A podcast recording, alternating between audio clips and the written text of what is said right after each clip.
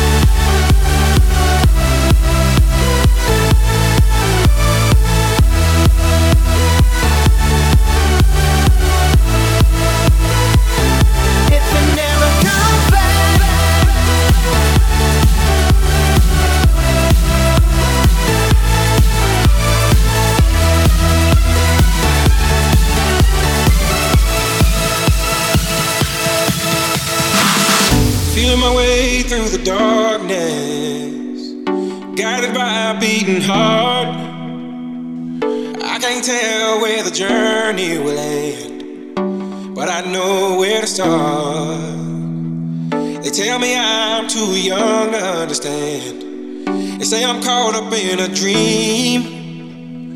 Well, life will pass me by if I don't open up my eyes. So that's fine by me.